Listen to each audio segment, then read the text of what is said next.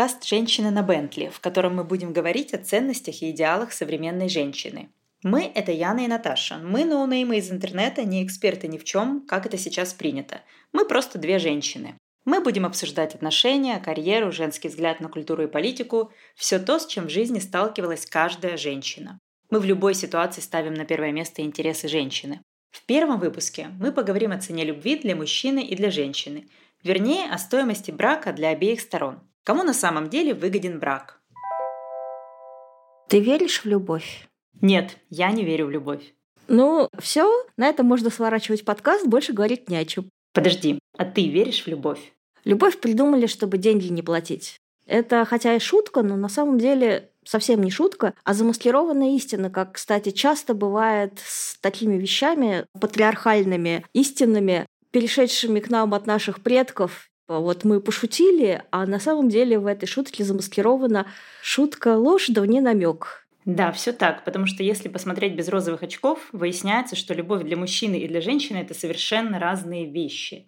Любовь Мужчины — это конфетно-букетный период. Самое начало отношений, когда мужчина весь такой горит, пылает, бегает за женщиной как сумасшедший, лазит в окно с букетом в зубах, приносит килограммы шоколадных конфет, совершает какие-нибудь еще подвиги, типа бросания пиджака в лужу, чтобы она перешла по сухому, ну и так далее. То есть подвиг это прям обязательно. Если что-нибудь плохое, такое слабенькое, то все равно назначится подвигом. И вот это вот все идет вплоть до момента, когда мужчина совершает самый, самый большой подвиг во имя любви.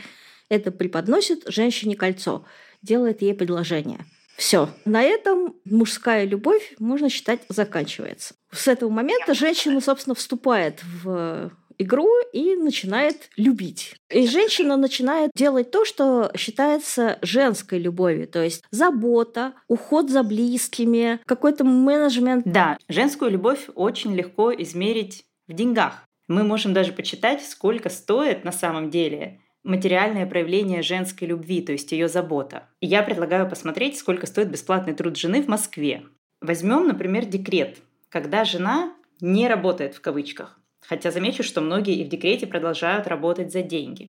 Начнем с няни. Няня стоит 500 рублей в час. Это получается 12 тысяч в сутки, потому что дети плохо спят первые годы. И ночь мы тоже считаем. И если бы вместо жены отец нанял няню, он бы заплатил 4 миллиона 380 тысяч в год. Это только няня, это только уход за ребенком, ничего сверху. Что еще делает жена? Жена обычно в декрете готовит. Зарплата повара в Москве примерно 70 тысяч в месяц. За эти деньги повар будет ходить в магазин, выбирать продукты, составлять меню, готовить, убирать кухню. Это обойдется в 840 тысяч в год. Дальше берем уборку. Если взять клининг пару раз в неделю по 3000 рублей, это 320 тысяч в год. Все эти деньги экономит жена. Всю эту работу она выполняет сама. Это только текущая уборка. Без мытья окон, отмывания микроволновки, вот этого всего. И это плюс еще за ребенком нужно постоянно убирать. Он ест, за ним надо убирать. Он разбросал игрушки, за ним надо убирать. То есть эта уборка на самом деле в декрете круглосуточная.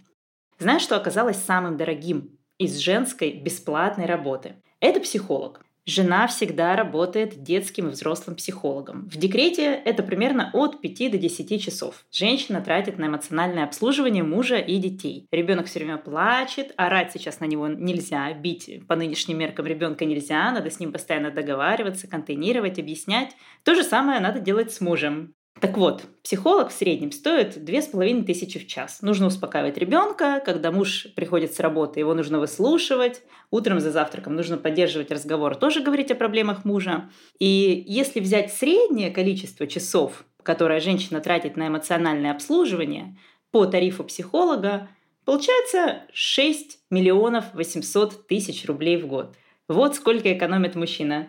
Я на самом деле взяла по минимуму, потому что сейчас и няню-то за 500, за 500 рублей не найдешь. Две с половиной в час психолог — это действительно взять такого, который только набирает опыт, у которого еще нет хорошей базы консультирования, это, да, экономия. Ну, с другой стороны, жена я не профессиональный психолог, поэтому берем по низкой ставке. И становится понятно, почему мужчины в основном не хотят идти к психологу. У тебя есть психолог дома, на работе тоже какие-то женщины тебя эмоционально обслуживают. Зачем тебе психолог, если у тебя круглосуточно бесплатный психолог под рукой? Следующий пункт затрат – это микроменеджмент. Это какие-то мелкие дела, о которых жена все время должна помнить. Когда записать ребенка на прививку, что еще докупить, ну это делает повар, ну что, например, докупить из одежды. Э, и всякие такие вот мелочи. Что подарить всем родственникам на день рождения. Не забудь позвонить маме, потому что ты ей не звонил уже месяц. Да, это все, это все у мужа тоже на аутсорсе, он отдает на аутсорс жене весь этот микроменеджмент. И, допустим, секретарю в Москве, не будем брать сотку, допустим, 80 тысяч в месяц платит секретарша в Москве. Это почти 1 миллион рублей в год. Потом прачечная. Там плюс-минус, э, детских вещей много, их надо стирать, есть прачечные, которые приезжают, забирают у тебя вещи. Получается примерно 156 тысяч в год. Ну, 150, ну, слушай, может быть, с стиральной машинкой как-нибудь сам справится? Насколько я знаю из интернета и по рассказам подруг, нет, не справится. Никакого шанса нет, что справится. К тому же жена сидит дома. Она же дома сидит, что он еще стирать будет после работы? Конечно, это должна делать жена, потому что она сидит в декрете. Итого, самый минимум, если все это сложить, 13,5 миллионов рублей в год стоит труд жены в первые три года декрета. То есть три года по 13,5 миллионов рублей в год. Это то, сколько экономит жена мужу. И когда мужчины говорят, что я лучше найму персонал, это будет дешевле, как много мужчин могут потратить 13,5 миллионов рублей в год на наемный персонал. И еще смотри, я не стала считать некоторые вещи, которые неэтично монетизировать, но мне кажется, что ты можешь как-то прокомментировать. Есть суррогатное материнство и есть покупка секса за деньги. Это вещи, которые я осуждаю, но у них есть тоже рыночная стоимость. И, например, суррогатное материнство стоит от 1 миллиона за вынашивание ребенка. А вот про секс могу рассказать я, потому что ты у нас приличная женщина, мать, домохозяйка и вот это все. А я достаточно хорошо в теме. И то, что рассказывают женщины, которые продают секс, это, конечно, жутковато, потому что женщина в секс должна приходить завернутая прям как конфетка. Вся эта эпиляция, сексуальное белье, знание техник минета – и вот не рассказывайте, что никогда не слышали, что если вот э, ты там не будешь заниматься анальным сексом, от тебя муж уйдет рассказывают, говорят часто, пугают этим. Ну, разумеется, вот все остальное, да, конечно, не обязательно не сексуальное белье, не техники минета, но если не будешь делать, то мужа у тебя не будет. Ну, по крайней мере, так пугают. Так вот, дорогая проститутка с хорошей фигурой, с умениями, с искренней любовью к сексу, настолько искренней, что она перебивает, скажем так, то, что ей абсолютно пофиг на этого мужчину, который к ней пришел, стоит от 20 тысяч в час. Дешевая стоит тысячи три, но э, если вы посмотрите на то, как выглядит это дешевое, можно сходить на какой-нибудь вокзал, там достаточно много, то, пожалуй, ни один здоровый человек не захочет пользоваться такой женщиной, извините. Я даже не знаю, как сказать это правильно может быть, там, тысяч за десять будет э, похожа на жену, которая, как говорят, обабилась и расплылась после родов. Но она при этом будет во время секса втыкать в телефон или смотреть телевизор и неискренне стонать. Ну, а своя родная жена стонет искренне. За искренние стоны, кстати, доплачивают очень хорошо. Я поражена твоими знаниями в этой сфере. Лежу в омороке и даже не пыталась почитать, сколько это стоит. Вот математика не моя сильная сторона, но просто 20 а, тысяч я взяла очень скромненько, потому что лучшие проститутки, ну, хорошие, они стоят прям по 100 тысяч в час, причем брать нужно от двух часов. И вот если на них хорошенько посмотреть, то можно увидеть, что средняя женщина, которую зашеймили за то, что она вот после родов расплылась и не накачалась, э, она выглядит примерно так же. То есть ей может быть не 20 лет, а 30, но при этом она выглядит хорошо. Сейчас столько женщин качают жопу в э, спортзале, что, в общем, не каждая проститутка столько дотянется. Так что э, я тоже взяла прям по минимуму, потому что качественный секс, который дает любящая жена, аналог этому сексу будет стоить очень дорого. Кстати, проститутки тоже получают удовольствие, так что аргумент, что здесь муж и жена равны и бла-бла-бла, не считается, потому что те проститутки, хорошие, дорогие проститутки, они утверждают, по крайней мере, что получают оргазм, получают удовольствие и не встречаются больше с мужчинами, которые об их удовольствии не заботятся. Я восстала из оморока и могу сказать только, что я не хочу подсчитывать, сколько это стоит. Это точно себе не позволит просто ни один среднестатистический мужчина с медианной зарплатой 30 тысяч в нашей стране. Я, конечно, очень впечатлена твоими познаниями о дорогом эскорте если бы я не знала тебя так давно и не знала бы твой юмор, я бы, может, не распознала, что ты намеренно собрала бинго мифов и стереотипов о проституции. Конечно же, мы осуждаем проституирование женщин, и суррогатное материнство мы тоже осуждаем. Обязательно вернемся к этому вопросу. То был максимальный подсчет. Минимальный подсчет такой. Допустим, у нас child-free пара, они антиаморы, у них нет детей, они живут вместе, и, допустим, по Москве они получают среднюю зарплату. Женщина получает 100 тысяч в месяц. Возьмем 100 для простого подсчета. Это ставка получается в час 625 рублей. По опросам в России женщины тратят минимум 4 часа в день на быт, а для сравнения мужчина максимум полтора. При этом мужчина включает вообще все в эти полтора часа, а женщина не учитывает очень много мелочей из микроменеджмента, который она делает. По этой ставке, если взять каждый день 4 часа, плюс дополнительные часы выходные, получается, что женщина экономит 75 тысяч рублей мужу. То есть весь этот ее труд стоит 75 тысяч рублей в месяц. Это как еще один работающий член семьи. Это получается 900 тысяч в год, почти миллион, экономится.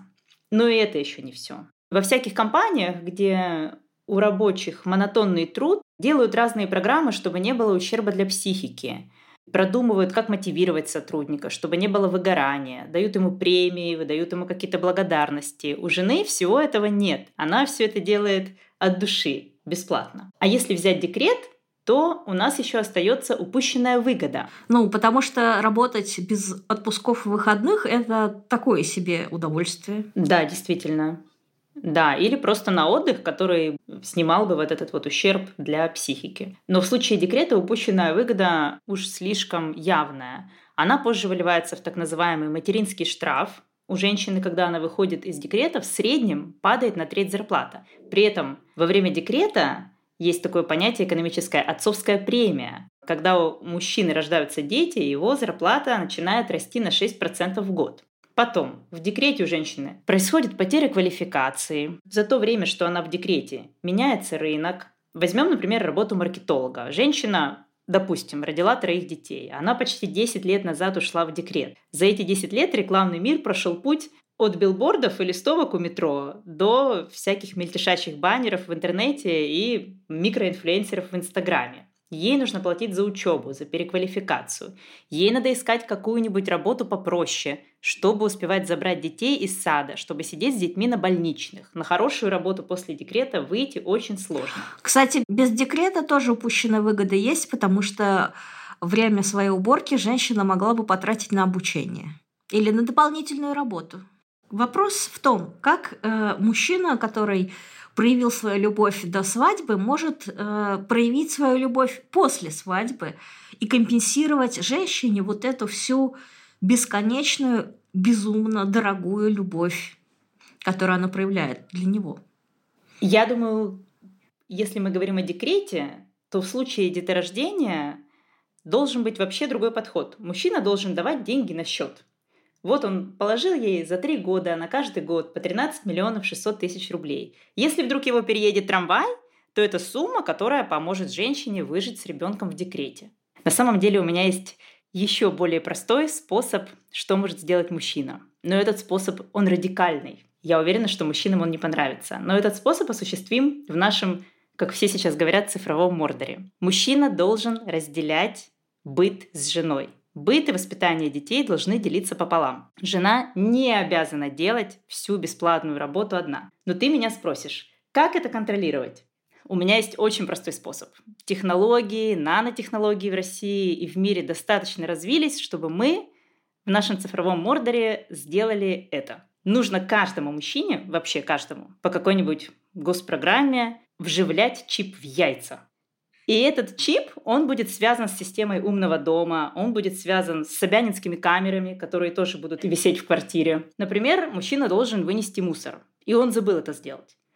И наступает 20.00, время, когда мужчина должен вынести мусор. И этот чип начинает его щекотать. Чип щекочет ему яйца. И мужчина встает и идет выносить мусор. Или, например, он такой вот нечувствительный человек, он может перетерпеть щекотку. Один раз жена за него вынесла мусор, второй раз. На третий день чип бьет его током. И мужчина, он как собака Павлова, у него в конце концов рефлекс вырабатывается. Он знает, что он должен вынести мусор, он его выносит. Или, например, он должен поставить стирку, он этого не делает. Стирку ставит жена, и камера улавливает, что это делает не мужчина, а его жена. И к нему приходит штраф. То есть мне кажется, что в нашем мире это все вполне осуществимо. И знаешь что? Это еще снизит уровень насилия, потому что мужчины, которые посвящают себя быту, они будут намного меньше творить всякого домашнего насилия, преступлений и всякой дичи. Ну, они будут заняты. Они будут заняты, у них просто не будет на это времени. Ну, они будут сортировать носочки и читать надписи на футболках, с чем их правильно стирать. После этого очень сложно бить кого-нибудь, потому что у тебя голова занята совсем другим. Да. Итак, получается, что жена — это не только любимый человек. Жена — это средство производства. Ну да, очень полезная такая штука для дома. Итак, после всех наших почетов, Яна, ты веришь в любовь? Верю ли я в любовь? Стоят ли вот бабочки в животе, знаешь, вот это вот теплое чувство, Э, конфеты, букеты, поцелуи в подъезде, хотя, наверное, взрослые люди этим уже не занимаются. Всех последующих э, десятилетий тяжелого труда. Причем попытка привлечь мужчину к этому труду, как правило, воспринимается как насилие женщины над ним. Вот новомодный этот абьюз, когда женщины тоже насилуют. Хотела бы я такой любви. Верю ли я в такую любовь? Ну, по всем подсчетам получается, что любовь выгодна только мужчине, а женщине любовь невыгодна. Женщине намного выгоднее инвестировать в себя. И, например, накопить на Бентли. Ну, или встречаться с мужчинами пару месяцев, получать свое предложение, говорить «Ой, прости, милый», и встречаться со следующим. Они будут, конечно, клемены меркантильными, но это, пожалуй, можно пережить, особенно если поплакать в своем Бентли. С вами был подкаст «Женщина на Бентли». Слушайте нас на всех платформах. Присылайте деньги на наш воображаемый Patreon. Бентли дорога в обслуживании. Если хотите, чтобы мы не упоминали вашу компанию, платите нам за молчание. Пишите нам, если хотите предложить тему или стать героиней подкаста. Рекомендуйте нас подругам, мамам, дочерям и коллегам. Встретимся через неделю.